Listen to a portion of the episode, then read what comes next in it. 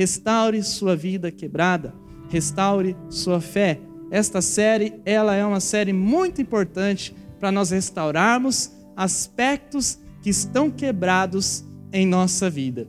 Eu oro a Deus estou orando a Deus durante esta série, durante essas mensagens, para que Deus ele faça algo que nós não estamos vendo. Como eu mandei para vocês que são do ministério, mandei essa semana uma mensagem de uma pessoa que eu recebi, é claro, não falei quem é a pessoa, eu só cortei ali a mensagem mostrando para vocês como Deus faz as coisas, Deus faz a obra enquanto nós pregamos, enquanto nós cantamos, enquanto nós nos reunimos, mesmo quando nós não estamos vendo, mas estamos apenas enxergando com os olhos da fé, como nós vamos ver nesta série de mensagens. Por isso eu quero recapitular para você o que nós já falamos até aqui. A primeira mensagem foi restaure suas emoções.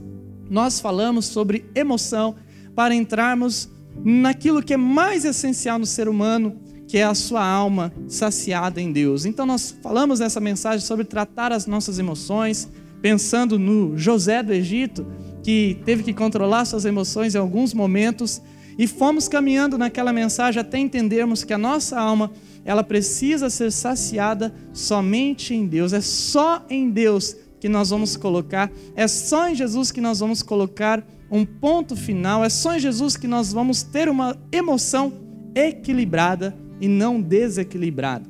Em segundo lugar, a segunda mensagem foi restaure seus projetos. Nós falamos que nós precisamos fazer coisas aqui nesta terra, ideias aqui nessa terra, sonhos aqui nessa terra, planos aqui nessa terra que não vão abençoar somente a nossa vida, mas planos, projetos que vão abençoar outras pessoas. Nós vimos que nós, como cristãos, não podemos sonhar algo apenas para nós mesmos. Nós precisamos sonhar algo para o próximo. Foi aqui nesta mensagem que nasceu a ideia do Verdades Básicas do Namoro, que está agora como um programa oficial da nossa igreja. A terceira mensagem nós falamos sobre restaurar o amor. Restaure seu amor. O seminarista Kleber, quase pastor Kleber, pregou aqui para nós sobre restaurarmos o amor a Deus, restaurarmos o amor ao próximo e a nós mesmos. E ele disse que para nós restaurarmos o nosso amor em nós mesmos, nós precisamos cuidar do nosso corpo, que é templo do Espírito Santo. E é somente quando nós cuidamos de nós mesmos e nós amamos a Deus que nós somos capazes de amar o próximo. Então isso significa que toda vez que você é uma pessoa muito ruim para uma outra pessoa, não significa simplesmente que você não está amando uma outra pessoa, mas significa que você não está se amando. É porque você não se gosta, é porque você não se ama que você trata os outros maus. E na outra mensagem nós falamos sobre restaurar a fé, restaurar a nossa fé em Deus, porque hoje o mundo ele prega muitas coisas que não é a fé verdadeira. E eu falei aqui na semana passada que hoje em dia nós somos levados pelas artes gráficas. Quando uma arte gráfica é muito bonita e nós vemos lá na internet um, algo com um design legal, com uma frase legal, então nós logo acreditamos naquilo simplesmente por causa da aparência. E aí nós vimos que nós precisamos restaurar nossa fé verdadeira, não uma fé de aparência ou uma fé simplesmente que está lá na internet, mas a fé bíblica. Hoje eu quero continuar essa mensagem restaure a sua fé, mas agora parte 2. Por isso, juventude missionária, antes de nós continuarmos daqui para frente, eu preciso dizer a você, por favor, não permita que nada atrapalhe você entender a palavra de Deus que vai ser colocada aqui no seu coração. Eu espero que entre essa palavra dentro do seu coração. Eu preciso dizer que você precisa de fé para amar a Deus. Você precisa de fé para amar a Deus. Você precisa de fé para buscar a Deus. Você precisa de fé para estar aqui na igreja. Você precisa de fé para obedecer a Deus. Você precisa de fé para querer seguir os planos, querer seguir as orientações de Deus para a sua vida. Sem fé você não vai querer. E às vezes, nós caímos no erro de tentar forçar as pessoas a viverem a obediência a Deus, sem contudo nós sabermos que aquela pessoa não tem a fé suficiente para aquilo. Nós precisamos de fé para amar a Deus. Por isso, se você olha para a sua vida e você vê que você tem falta de obediência, você tem a falta de seguir a vontade de Deus, você precisa começar a olhar agora para a sua fé. Porque se você começar a olhar então para os mandamentos que você está quebrando, você vai começar a virar uma pessoa simplesmente que obedece por obedecer, uma pessoa que faz uma listinha de certo e errado e não tem fé. E sem fé, então, é impossível amar a Deus. A Bíblia diz em Hebreus 11, 6 o seguinte: Nunca se pode agradar a Deus sem fé, sem confiar nele. Qualquer um que queira ir a Deus deve crer que existe um Deus. Veja só, eu vejo que as pessoas querem ir até Deus. Quem é que não quer ir até Deus? Esses dias eu vi uma frase muito interessante que dizia assim: são muitas as pessoas que não acreditam em Deus, mas não existe ninguém que ficaria triste em saber que Ele existe. Isso é uma realidade. Nós queremos ir até Deus, nós queremos saber que Deus existe, mas para isso nós precisamos de fé. Para agradar a Deus, para estar em conexão com Deus, você, jovem, moça e rapaz, eu, nós precisamos de uma fé verdadeira, uma fé viva. Por isso eu preciso te perguntar aqui: o que é a fé?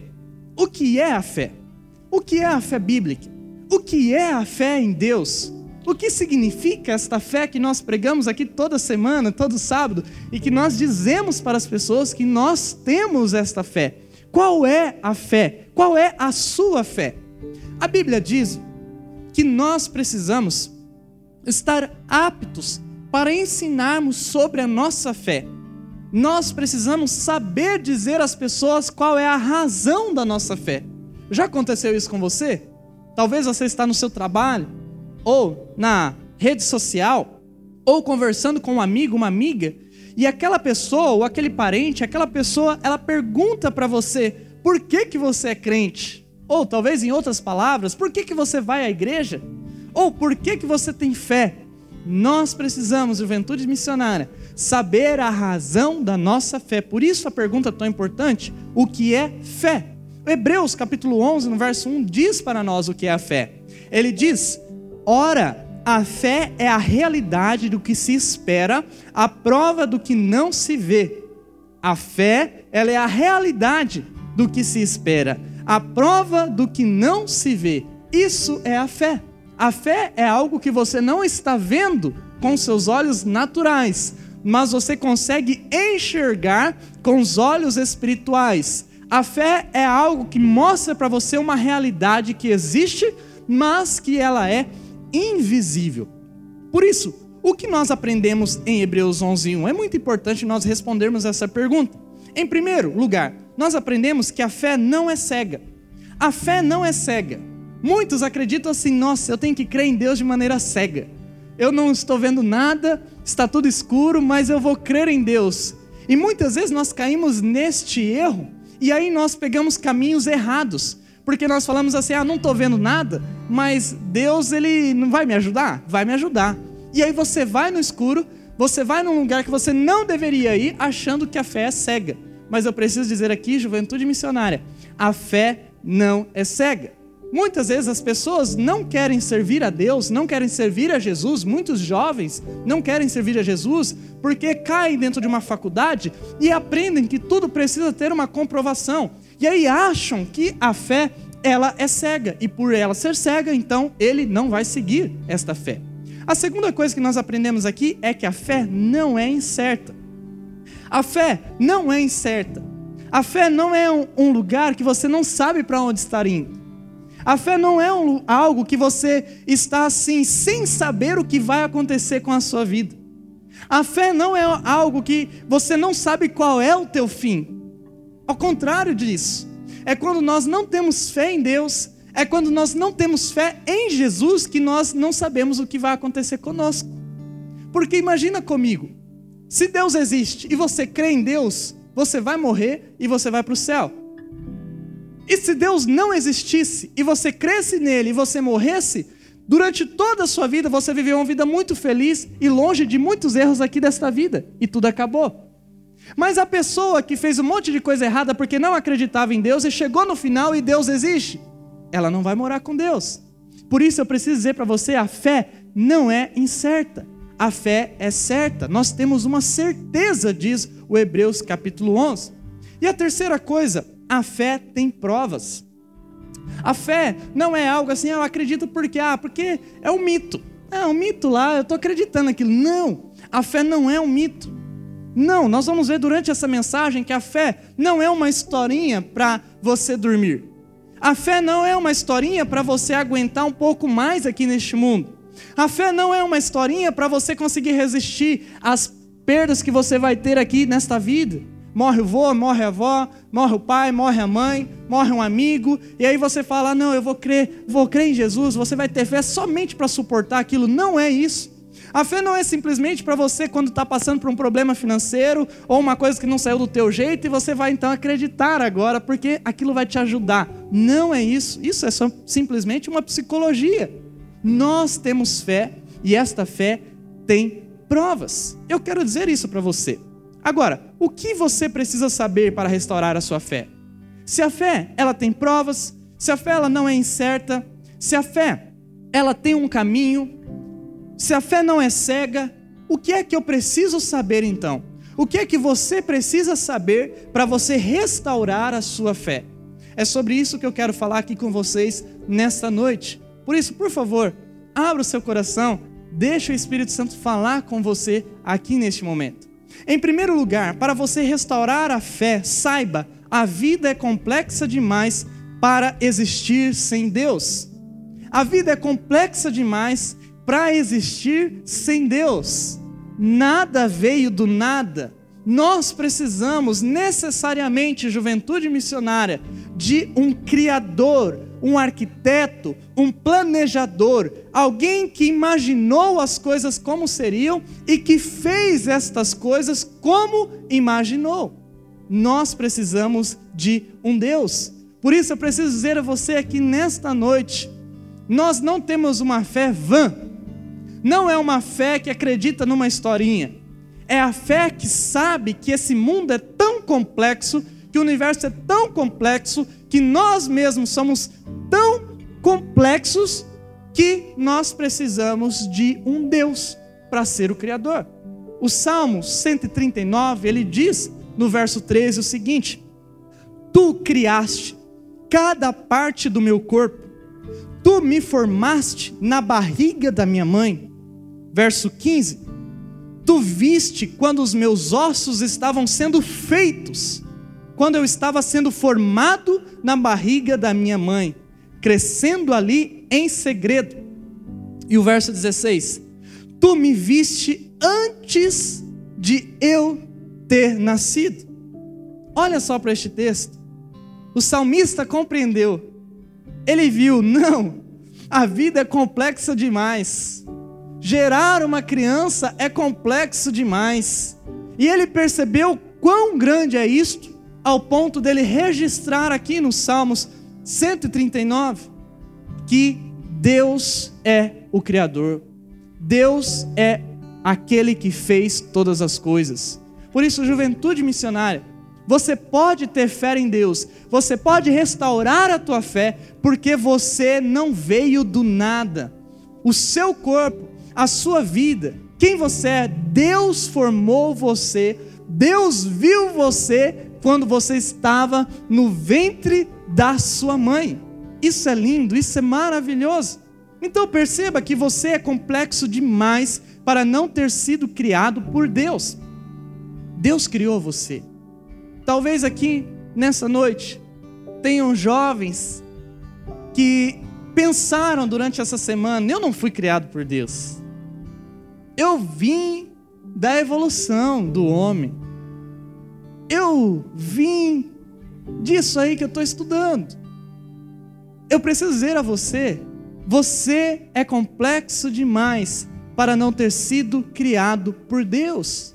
Deus criou você e por isso você pode alimentar a sua fé, e por isso você pode crer em Deus, e por isso você pode depositar a sua vida em Deus, e por isso você pode orar a Deus, e por isso você pode então buscar a Deus, e por isso você pode então clamar a este Deus para que ele se revele a você se você tem falta de fé. Falta de fé. Eu preciso dizer para você que você precisa conhecer o poder de Deus através da natureza.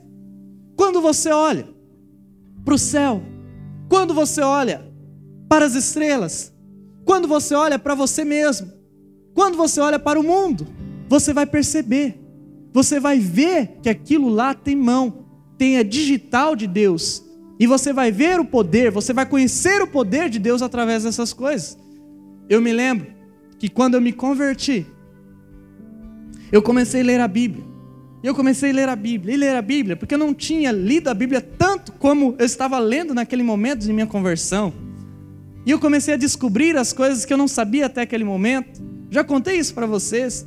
Ali, já logo em Gênesis 4 ou 5, fala que Deus criou, ou Gênesis 6, depois do dilúvio, Deus criou o arco-íris. Eu vi aquilo lá e falei, nossa, foi Deus que criou o arco-íris. E eu me lembro que no outro dia eu acordei cedo para ir trabalhar. Eu era um adolescente, mas já trabalhava. Eu me lembro que eu abri a janela e eu comecei a olhar a árvore. Eu comecei a olhar o céu.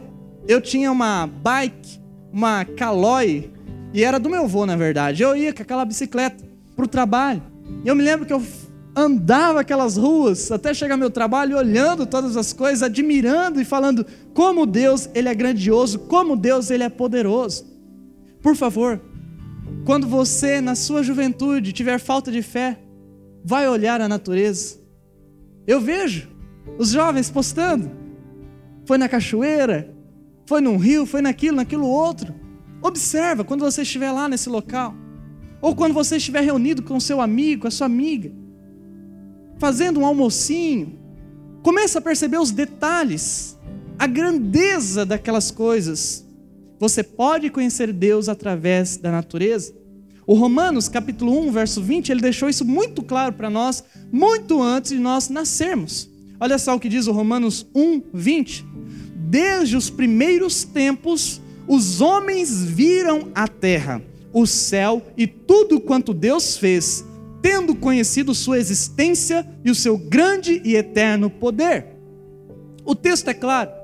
Desde os primeiros tempos, todos os homens viram, viram a criação, viram o céu, viram a terra, viram tudo quanto Deus fez, viu que existe Deus, viu que há um poder maior do que nós mesmos. É por isso que se explica. Durante toda a história do nosso mundo, ao redor do mundo inteiro, as pessoas tinham vários tipos de crenças em deuses, sem ter chego naquela pessoa a crença. Como se explica isso? Se explica pelo fato de que as pessoas sempre olharam e viram: ah, existe alguém maior do que nós. É isso que o Romanos 1, 20 está dizendo. Por essa razão, juventude missionária, Tenha fé em Deus. Nós não estamos aqui por acaso. Deus nos fez. Não sabemos como, não sabemos exatamente o jeito, o tempo, mas Deus nos fez. Por isso, creia em Deus, pois Ele é o teu Criador. Ele criou você. E se Ele criou você, ele tem um plano para você, ele tem um sonho para você, ele tem uma missão para você, ele tem algo especial para a sua vida. Não seja um jovem tolo que diz: "Ah, Deus, ele não existe", como diz lá nos Salmos 14.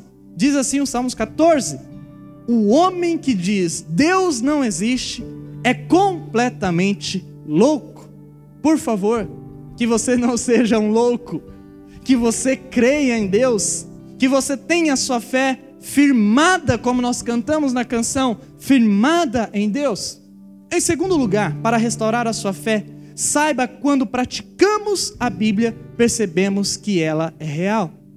Essa é uma verdade que eu aprendi também na minha conversão.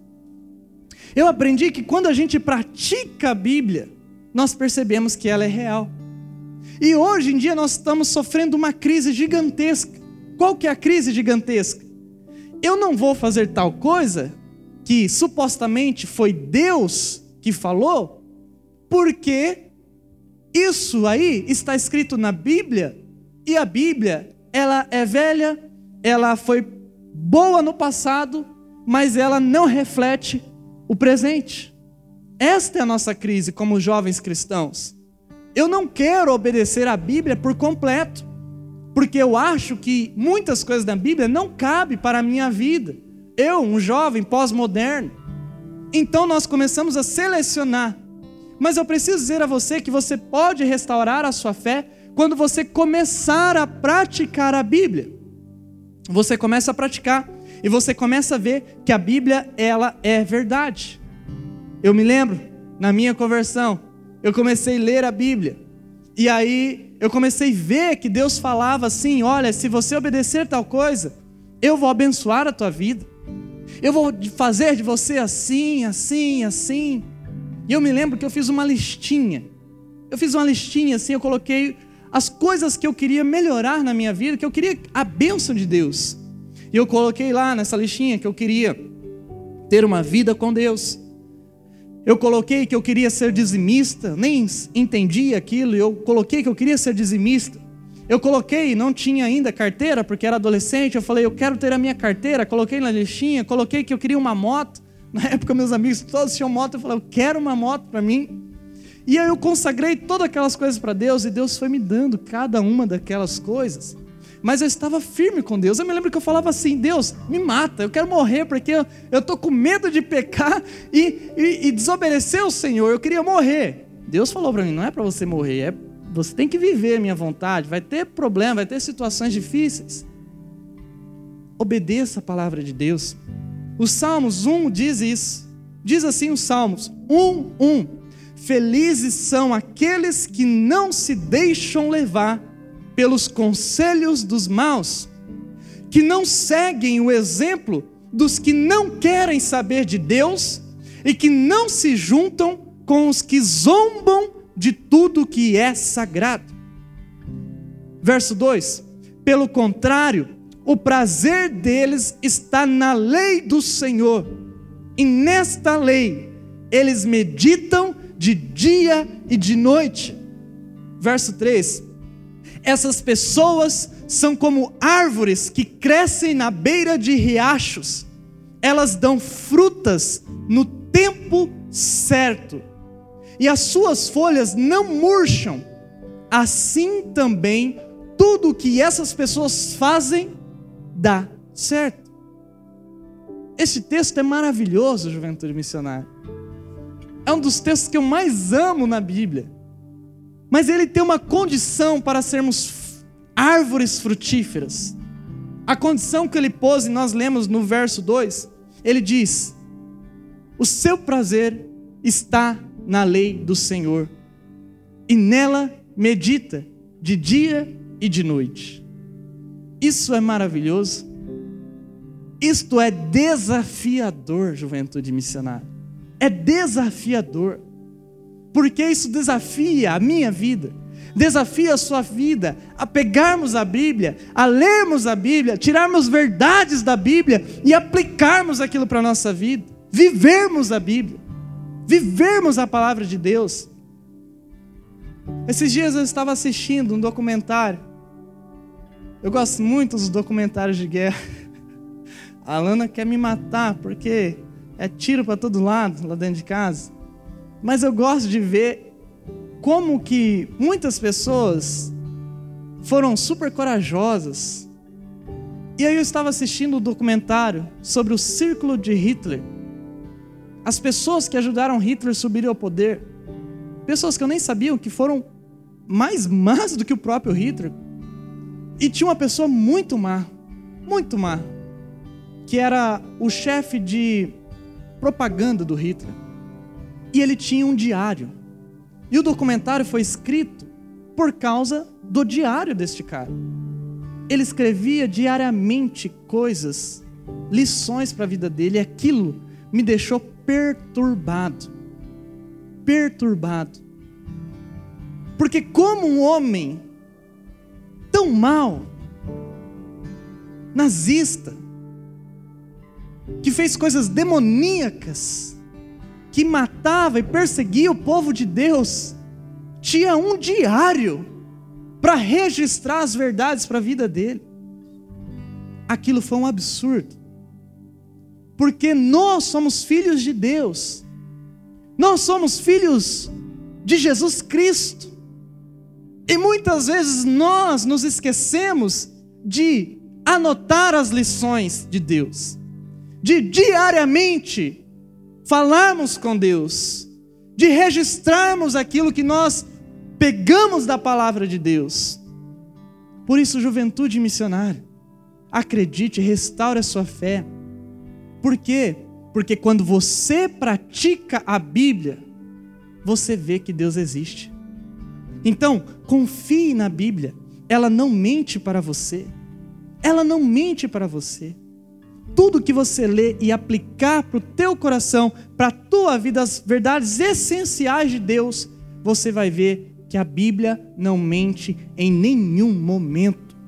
O Hebreus 4, verso 12 diz assim: Pois a palavra de Deus é viva e poderosa e corta mais do que qualquer espada afiada dos dois lados. Ela vai até o lugar mais fundo da alma e do espírito, vai até o íntimo das pessoas e julga os desejos e pensamentos do coração delas. Como isso é verdade? Vai para a Bíblia. Deus começa a falar com você.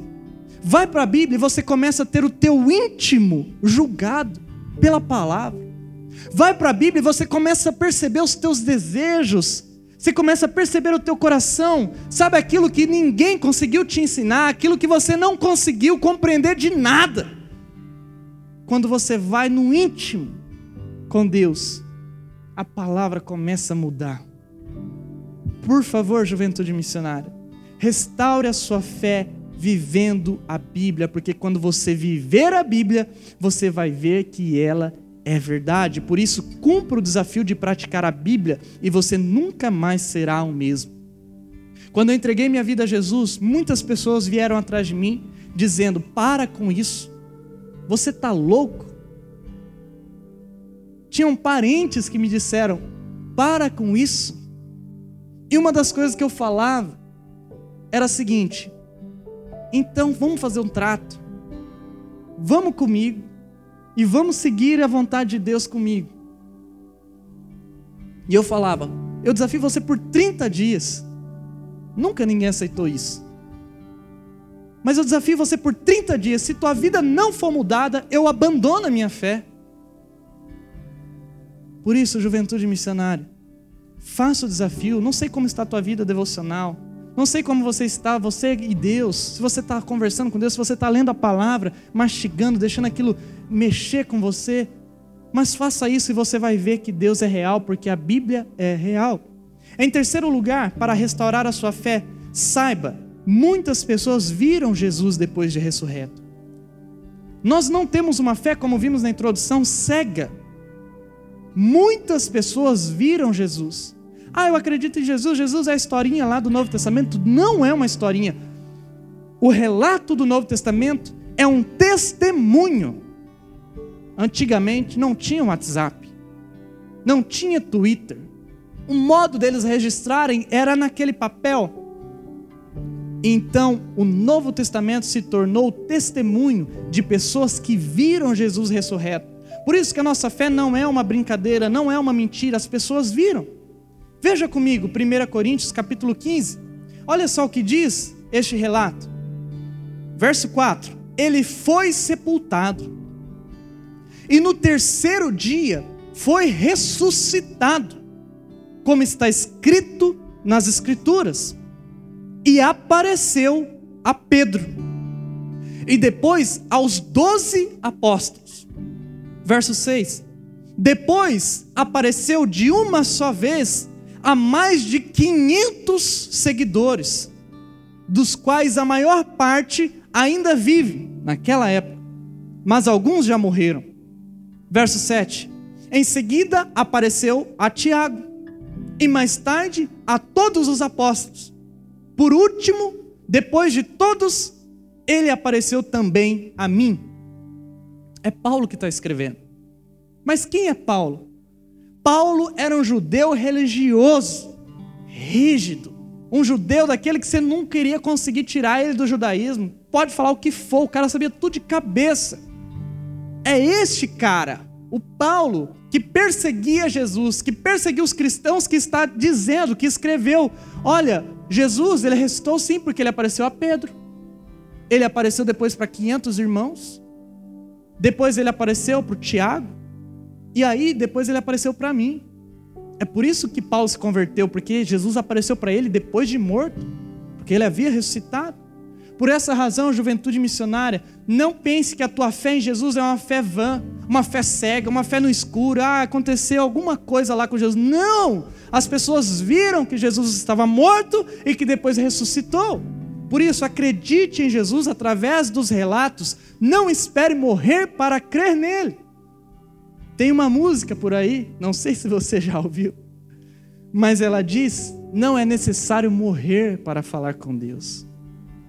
Não é necessário morrer para crer em Deus. Não é necessário morrer para crer em Jesus. Não é necessário morrer para você confiar em Jesus. Acredite. Quem não acreditava lá em Jesus naquela época, acabou acreditando. Veja só o João capítulo 20, o verso 24 diz assim: Tomé, chamado Dídimo, um dos doze, não estava com os discípulos quando Jesus apareceu. Verso 25: Os outros discípulos lhe disseram: Tomé, vimos o Senhor. Mas ele lhes disse: Se eu não vir as marcas dos pregos nas suas mãos, não colocar o dedo, o meu dedo, onde estavam os pregos, e não puser a minha mão no seu lado, onde ele foi furado, não crerei. Verso 26. Uma semana mais tarde, os seus discípulos estavam outra vez ali, e Tomé com eles. Continuação. Apesar de estarem trancadas as portas, Jesus entrou, pôs-se no meio deles e disse: Paz seja com vocês. Verso 27. E Jesus disse a Tomé: Coloque o dedo, coloque o seu dedo aqui, veja as minhas mãos, estenda a mão e coloque-a no meu lado, pare de duvidar e creia. Verso 28. Disse-lhe Tomé: Senhor meu e Deus meu. Verso 29. Então Jesus lhe disse: Porque me viu, você creu? Felizes os que não viram e creram. Que texto maravilhoso, juventude missionária. Que texto maravilhoso para esta noite. Restaure a sua fé em Deus. Jesus está vivo. Talvez você está duvidando. Será que você vai precisar ser como Tomé e um dia ter que colocar a mão aonde está a marca dos pregos para que você creia. Jesus está vivo e a nossa fé não é cega. O que os nossos olhos não veem hoje, quando nós lemos no Novo Testamento, nós passamos a ver com os olhos daqueles que viram. Por favor, acredite. E por fim, em quarto lugar, para restaurar a fé, saiba, sentimos paz quando buscamos o Espírito Santo. Muitas pessoas não acreditam em Deus como aquelas pessoas que não gostam de uma comida X sem nunca ter experimentado a comida X. Você já viu? Lá em casa eu gosto de uma coisa, não sei se vocês gostam. Quem gosta de fígado de boi? Fígado de boi é um gostinho amarguinho, uma coisa linda de comer. Agora, deixa eu fazer outra pergunta. Quem aqui já experimentou para dizer que não gosta? Quem aqui nunca experimentou para dizer que não gosta? Sabe, gente, muitas vezes as pessoas não acreditam no Espírito Santo, mas nunca provaram do Espírito Santo. Eu mesmo, eu era um religioso. Eu fazia primeira e segunda leitura na igreja com o sacerdote. E aqui deixo bem claro, não estou julgando a religião católica, que eu era católico. Estou julgando a mim mesmo, que estava lá e não conhecia o Senhor Jesus. E eu fazia a primeira leitura com o padre. Fazia a segunda leitura com o padre. Mas não cria. Nunca tinha sentido a presença de Deus. E aí um dia eu entrei na igreja, na igreja missionária. E aqui, mais uma vez, preciso dizer: não estou agora dizendo igreja missionária somente porque aqui tem a presença, mas porque Deus escolheu esse lugar. E eu me lembro que eu sentei, e naquele dia que eu sentei ali, o pastor Diogo estava pregando e ele falava que nós somos tendenciosos para o pecado. Ele colocava a Bíblia em cima do púlpito, ele soltava a Bíblia e ela caía. Ele falava: Nós somos assim, se nós não tivermos um apoio, nós vamos cair.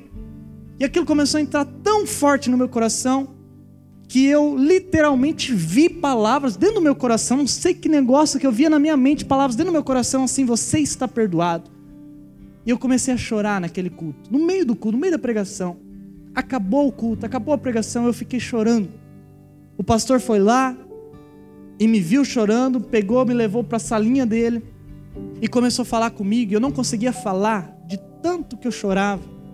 E ele chamou o pastor Sandro, o pastor Diogo, e o pastor Diogo entrou, orou comigo, me deu a Bíblia que ele estava segurando no púlpito, que foi a primeira Bíblia que eu li, a Bíblia viva. E eu não parava de chorar mesmo assim. O pastor Diogo foi embora. O pastor Rogério queria fechar a igreja.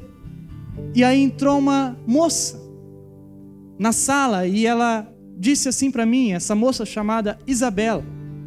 Ela olhou para mim e falou assim: "Eu preciso dizer algo". Porque já fazia uma semana ou uma semana e pouco eu estava na igreja, um pouquinho mais. E ela falou assim: "Eu preciso dizer algo para você que Deus mandou te dizer". Só que eu ainda não tinha tido a oportunidade de falar. E eu preciso dizer para você que é para você ficar firme, porque Deus vai usar a tua vida. E eu estava quase acalmando, quando eu ouvi aquilo, eu comecei a chorar mais ainda. E aí a menina saiu, o pastor pediu para eu ir embora. E eu fui na rua, chorando na rua. Eu nunca senti a presença de Deus tão grande na minha vida como eu senti naquele dia. Só sabe que Deus existe quem provou que Deus existe. Foi aquela experiência tão explosiva que me transformou.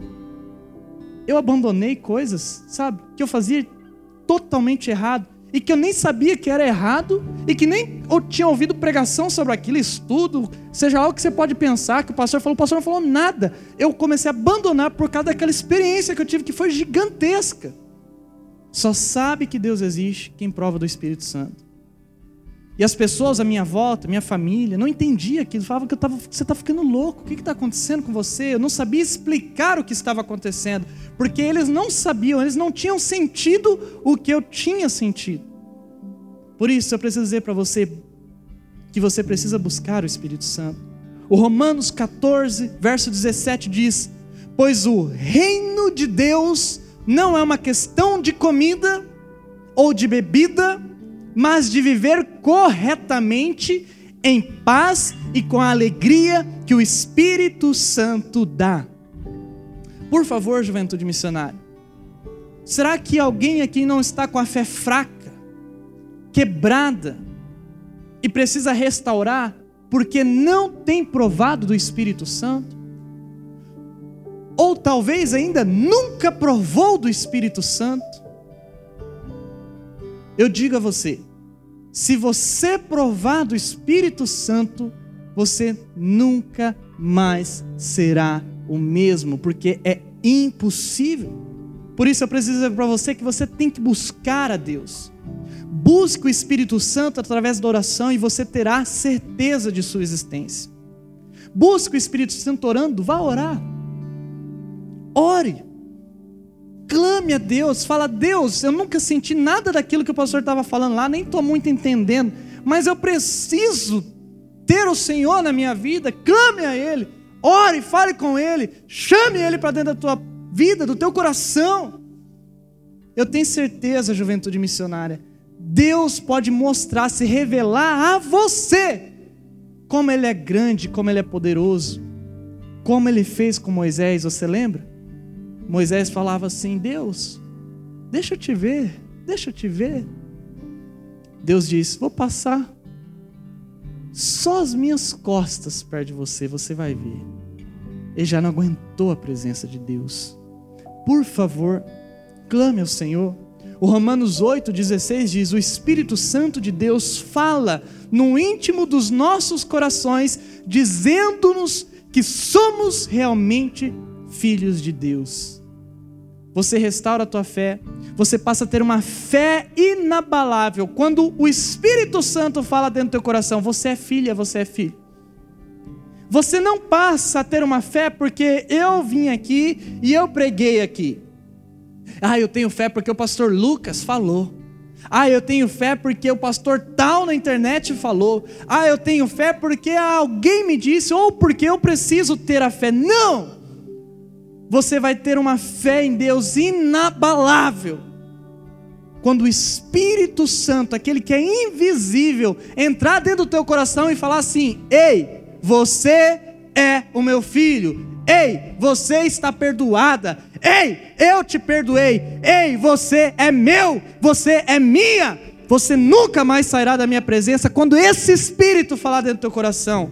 Você nunca mais, nunca mais, nunca mais, nunca mais você será o mesmo. É somente assim que nós provamos que Deus existe. Senhor Jesus, fala aos nossos corações, ó Pai.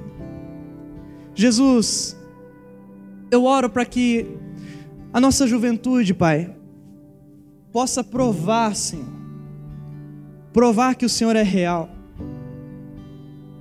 provar da Tua presença, Senhor, que o Senhor possa nos dar esperança e que Teu Espírito Santo possa falar aos nossos corações. Espírito Santo, salva vidas aqui nessa noite, Pai, por favor, Pai, por favor, Jesus, salva vidas que o teu Espírito Santo fale aquilo que nada nem ninguém pode falar e que só o Senhor, quando fala, Senhor, e rasga o nosso coração, é que há mudança de verdade. É isso que nós precisamos, é do Espírito. Por favor, Espírito, fala conosco e restaura a nossa fé, em nome de Jesus. Amém.